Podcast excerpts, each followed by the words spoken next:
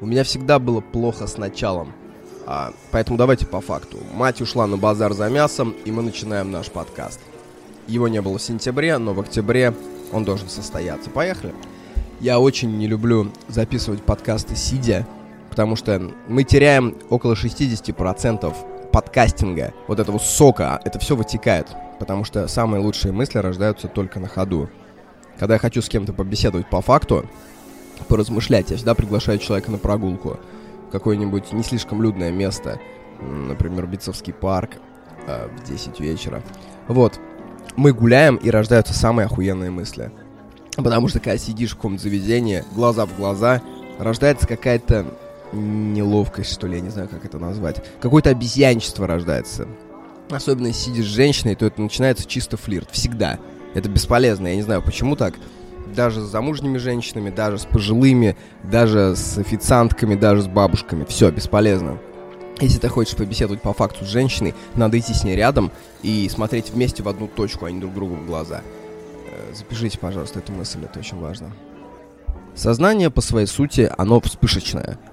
Я помню первую вспышку сознания. А она где-то случилась у меня, наверное, года в э, два. То есть меня несли по какой-то больнице. Я толком не мог ворочать башкой. И я смотрел, на стенах были нарисованы разные плакаты. Такими не очень маститыми художниками. Помните вот эти вот в провинциальных больницах э, картинки, где там кот Леопольд разговаривает, например, с Карлсоном Э, где крокодил Гена ласкает чебурашку свою. И вот я вот смутно помню все вот это.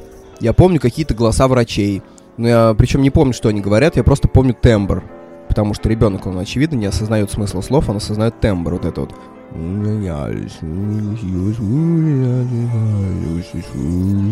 Вот, вот так ребенок слышит мир. Потом сознание пропало у меня. Следующая вспышка сознания — это года три с половиной. Я стою в садике, 7 утра. Одно из тех утр, когда, знаете, темнота как будто хочет выдавить стекла. Настолько темно. Там февраль. Представьте себе, это очень плохое время. На что представлять, вы скоро с этим встретитесь через пару месяцев. И меня привели в садик. Я ехал на санках. Меня всегда везли в садик на санках, потому что мне отказывали ноги идти в это ужасное место. И по дороге я цеплялся за сухой ковыль, который пробивался через снег. Но мне это не помогало. Отец вез меня на санках, потому что отцу было на службу там к 8 э, утра. Ему надо было быстро меня отвезти, сбросить. я ненавидел садик. Я его презирал всеми фибрами души. И вот я помню одно из таких утр, я стою в комнате спальной, в спальной комнате, э, притворяю уши ладошками, и шум из соседней комнаты, где играют дети, он становится глухим. Потом я открываю, и шум снова становится звонким. Я играл со своим слухом. То есть я первый раз... Э, это даже не я, господи, какой же это я? Это просто какое-то существо, только что проклюнувшееся, как птенчик молодой. И он играет со своим слухом. Первый раз узнал, понял, осознал то, что у него есть слух. И вот я помню ощущение горькой тоски, что день пройдет вот здесь, зарождающийся день. Вот. Дальше сознание снова пропадает. Но вспышки сознания начинаются все чаще, чаще, чаще, чаще, пока, э, например, лет с пяти, с шести я не начинаю помнить себя абсолютно осознанно. То есть сознание превращается в такую ровную прямую линию на осциллографе. Бля, сейчас меня технари, конечно, выебут за такие сравнения. Я по-любому что-то налажал, ну ладно. Видите, как плохо думать когда, о критике? Ты начинаешь думать о критике, и у тебя тут же прерывается линия повествования, потому что ты думаешь, ага, меня тут закритикуют.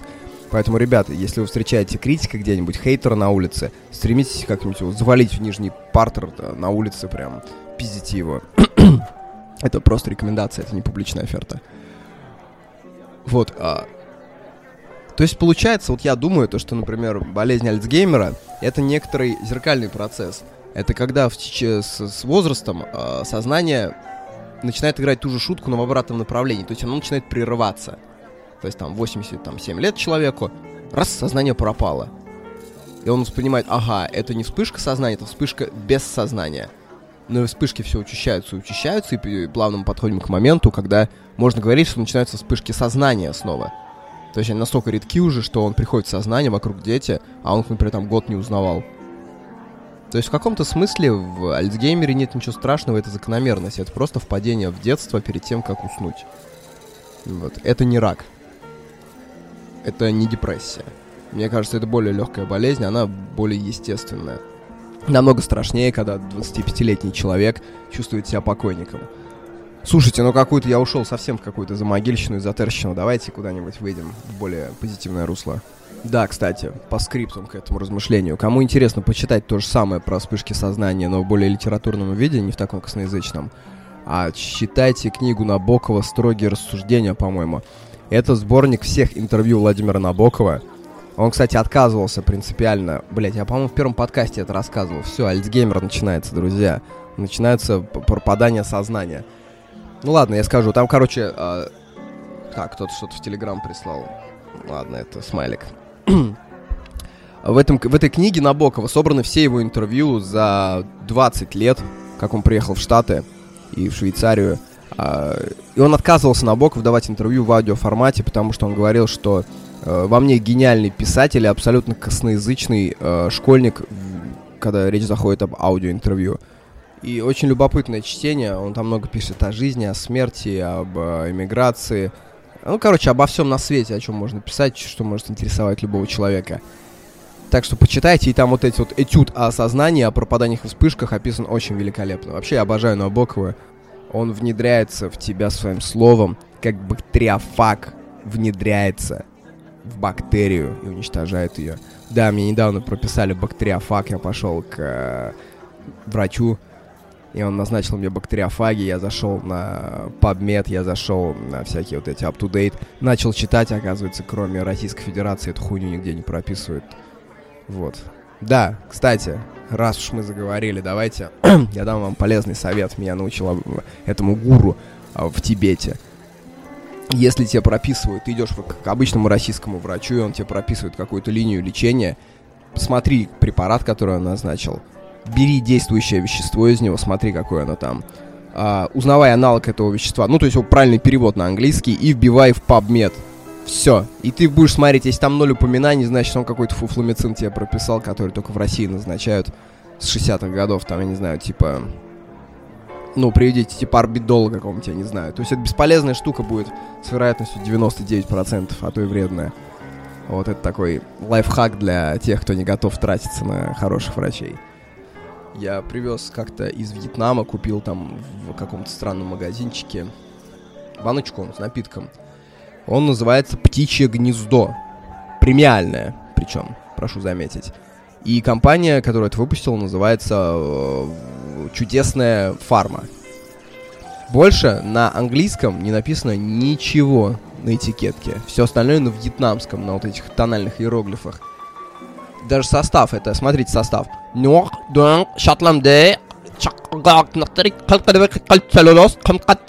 Вот, вот так вот все, понимаете? Но я понимаю, что это какое-то лекарство. И оно чего-то может исцелить кого-то. Я предлагал э, друзьям, я говорю, ребят, э, не желаете выпить, исцелиться? Они говорят, от чего? Я говорю, слушайте, не знаю, но написано, что как бы волшебная фарма. Они как-то, знаете, сдержанно так отклонили мое предложение. Э, потому что они не поняли, от чего это лечит. Написано только без консервантов. Вот и все. Так что, друзья, кто хочет исцелиться, я не знаю, вряд ли это криминальное, потому что в Вьетнаме, по-моему, смертная казнь за наркотики. Так что я, наверное, закон Российской Федерации не нарушаю. Вот. Так что вот смотрите, думайте, кому нужно побороть свой недуг. Если вы сами не осознаете, в чем недуг, вот у меня есть вроде как бы лекарство. Ну и, наверное, главная рекомендация книжная сегодняшнего дня – это книга «Секс на заре» ужасное, броское копирайтерское название, но как минимум книга стоит внимания. Потому что она пытается поменять наше понимание вообще о сексе. Как мы к этому пришли, к всему дерьму. Вообще, бля, что-то я передумал, короче, делать обзор на эту книгу сейчас. Прям такая лень обуяла, такое отвращение. Давайте я на другую книгу лучше вам сделаю обзор. Я сейчас зачитаю вам отрывок из книги. Вот слушайте просто. Это дневник. 22 января. Мне кажется, все на свете кончилось, и на землю опустился черный мрак. Сейчас уже три часа ночи, я сижу у стола и ничего не могу обмыслить и сообразить. Я сначала думал, что напускаю на себя, но нет, вправду. Все наши школьные дела кажутся очень маленькими и противными, словно мы все козявки какие-то, которых можно разглядеть только в микроскоп. На окнах завитушки от сильного мороза, и мне кажется, что они похожи на украшения, которые бывают у гроба. В ушах все и звучит печальная музыка, в глазах траурные ленты. В голове все растекается, и я ничего сообразить даже не могу. Дальше в дневнике три страницы сплошь замазаны чернилами. 30 января. Это я хотел написать стихи описать все, что я видел. Но у меня выходило все как-то не так. Для этого нужны какие-то другие слова, чем меня. Я вот знаю, что постарел за эти дни лет на 10. Из тех слов, которые, может быть, мальчиком и выдумал бы, сейчас, сейчас у меня и нет. 31 января. До сих пор школа не пришла в настоящий порядок. Смерть Владимира Ильича Ленина всех так поразила и так разбила обыкновенную нормальную жизнь, что ни занятия, ни развлечения не могут наладиться. О зачетах шкрабы не разговаривают. Всем понятно, что хоть учиться и нужно, но сразу учение пойти не может. Ник Питош нам последние дни много читает вслух. Девчата часто ревут по углам. Да, друзья, это дневник школьника московского, а, который жил годы сразу после гражданской войны, там 21-22 года. И он описывает, что вообще происходило в школах. Я крайне рекомендую прочитать это дерьмо.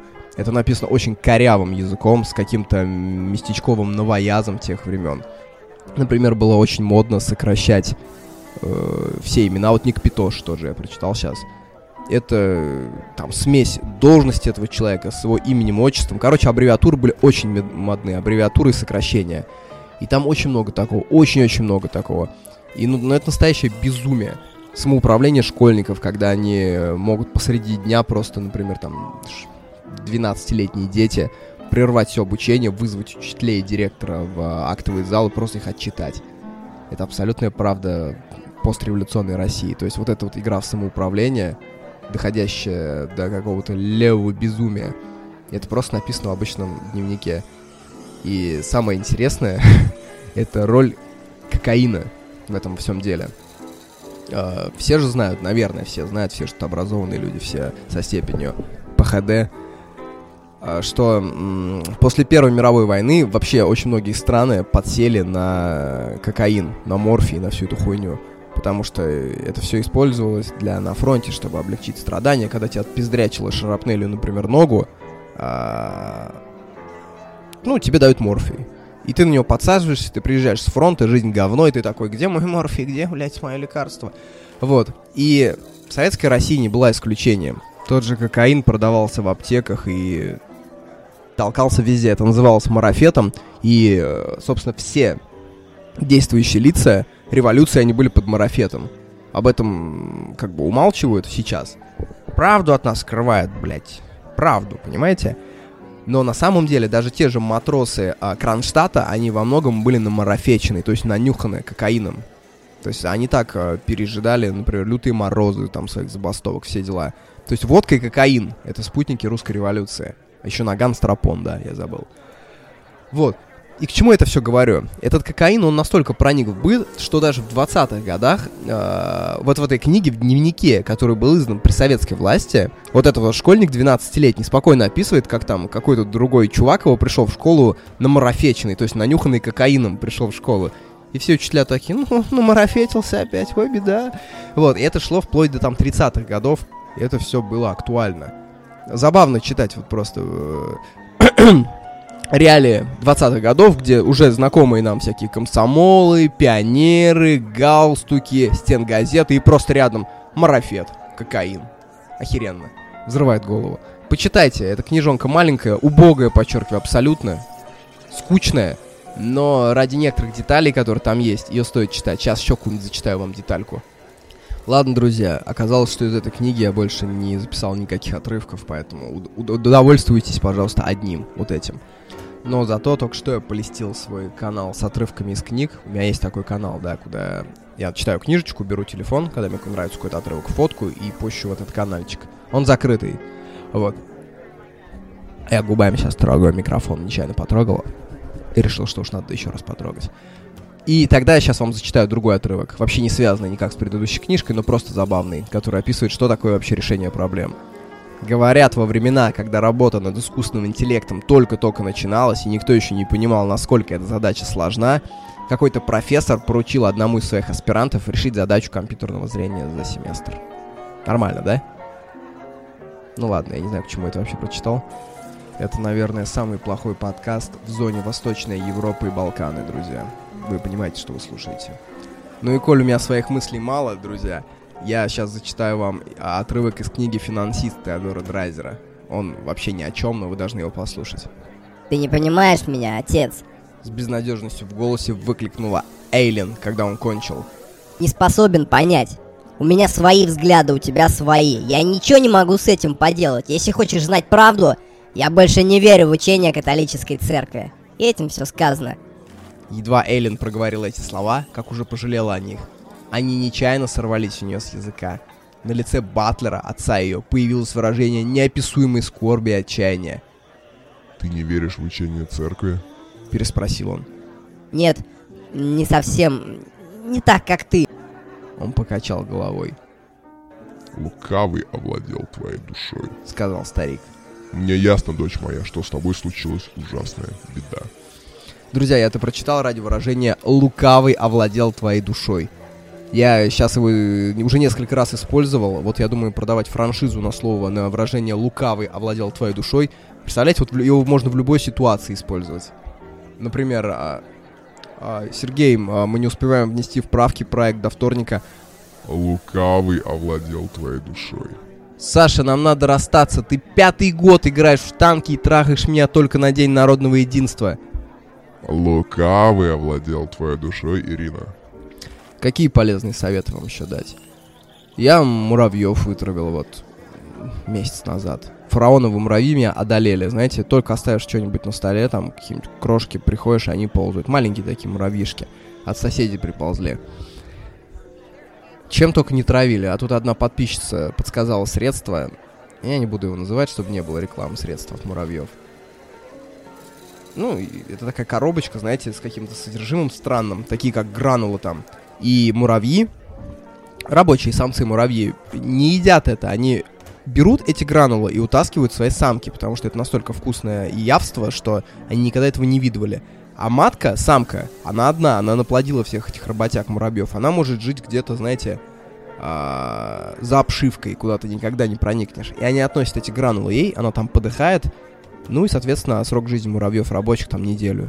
И все, и больше и замыкается рот, понимаете? Как пугают нас славянофилы в своих пабликах. Рот оборвался. Вот. Я оборвал рот муравьиный. Я, еврейский бог. Вот. И все. И муравьи исчезли, собственно. Вот. Самый бесполезный совет в вашей жизни, наверное, если у вас нет муравьев. У нас осталось 5 минут. Давайте я возьму одну из бесплатных газет, которые швыряют мне в ящик. А, чтобы было понятно, я сейчас живу в спальном глухом районе одного из провинциальных городов. То есть представляете, какие газеты сюда кидают. Я просто почитаю вам объявления, которые там указаны. Это очень много говорит о контингенте. Это очень интересно. Поехали. Технолог-колорист, парикмахер Эльвира. Стрижка 200 рублей. Окрашивание 400 рублей. Реставрация обуви. Наши услуги. Замена подошвы с перетяжкой. Друзья, если кому, у кого Баленсиака прохудилась, вот, пожалуйста, запрашиваем у меня контакты. Подгоняем по полноте и размеру ноги, плюс-минус 3 размера. Полная замена нижней части сапога на натуральную замшу, лак или велюр. Изменение фасона обуви, высота каблука, толщины подошвы. От 300 рублей. Охрененно просто. Друзья, вот это вот настоящий крафт. Дальше контентная статья. Пассажиры-провокаторы не платят за проезд. Серьезная проблема. Дальше целая, а, просто целая полоса под окна, под остекление балконов. Я не знаю, зачем россиянам столько балконов. Я, кстати, ненавижу остекленные балконы, друзья. Я не знаю, по-моему, это варварство. Балкон должен быть открыт. Желательно, чтобы ограждение было еще очень хлипким, чтобы оно шаталось, чтобы ты выходишь с женщиной курить, и вот так начинаешь трясти его, и она говорит, прекрати, прекрати. Вот это вот самый смак. Я не понимаю просто, как можно променять э, возможность плюнуть с балкона и смотреть, как он выписывает, знаете, такие параболические круги, падая на асфальт с таким вот шлюп звуком на какое-то эф эфемерное тепло. Ну, типа, зачем? К тому же, а, извините, куда вы будете швырять бычки, если не в палисадник? Не понимаю, это варварство какое-то. Вот, мастер балконов. Теплица Воля Как вам такое название? О, санатории и неврологические лечебницы. Пенсионерам скидка 10%. По возможности быстрее состаритесь, друзья, чтобы иметь такие скидки. Уикенд в Поволжье. Анимация, ресторан, дискотека, шведский стол. Новогодние туры в санаторий. Кисловодск. Полторы тысячи в сутки, семь тысяч три дня. Слушайте, ну вполне реальные цены. Автобус до санатория 600 рублев. Переходим к тяжелой артиллерии. Компьютерный мастер Илья. От 50 рублей. Приеду быстро, возьму мало. Диагностика, антивирус, удаление баннеров. Угу. Он знает главную проблему россиян. Порнобаннеры. Сильнейшая, сильнейшая ясновидящая Фарида, стаж более 25 лет, действительно помогает людям без греха и вреда, работает с христианами и мусульманами. Ее способности творят чудеса магии высшей категории, своей силой разрешить самую сложную жизненную ситуацию. Она откроет желаемое, любовь, деньги, здоровье, защиту от завистников и недоброжелателей, очищение кармы и биоэнергетического поля от неудач, защита вашей души и тела – снятие порчи с глаза, родовых проклятий, наговоров, невезения, секретные методы молитв, очищения церковными иерусалимскими свечами, святой водой. Сделает мощную долговечную защиту на будущее. На всю работу ставит именную крестильную защиту 7 зеркал. Пенсионерам первый прием. Бесплатно. Боже, у меня мурашки по телу. Алкоголизм. Лечение анонимно. Весь октябрь цены снижены. Вывод из запоя 1800. Кодирование 2500. Табакокурение, вшивание, больничный лист. Алкоголь минус. Счастливая жизнь плюс. Космос. Ну и последняя страница, друзья. Последняя страница. Роллы. Куда же без них. Сет Невада. 1,6 килограмма. 520 рублей. Космические просто цены, друзья. Почти 2 килограмма роллов за 500 рублей. Из чего они сделаны, интересно. Уборщицы в гипермаркет. От 10 тысяч рублей. Как заработать миллион. Тренинг. Стремитесь к успеху и процветанию, тогда читайте простые советы от известного бизнес-консультанта. Как обрести высокий статус, деньги и начать менять свою жизнь. Боже, как все это великолепно. Чтобы прямо сегодня начать увеличивать свой доход и менять мышление, присоединяйтесь к клубу «Переговорщики». Пишите «Хочу в клуб» на номер ТТТ в WhatsApp. Друзья, я хочу в этот... Я, наверное, даже зайду в этот чат. И я проведу там некую работу, я узнаю, что там происходит, и вернусь к, вам с Гонза репортажем. Все, друзья, это был самый плохой подкаст в зоне Восточная Европа и Северные Балканы. Я вернусь к вам в ноябре. Сейчас я очень устал, я в жизни никогда не произношу тейки на 25 минут. И сейчас не произнес, потому что всего 23.05. Все, аривидерчи, алибидерчи, друзья.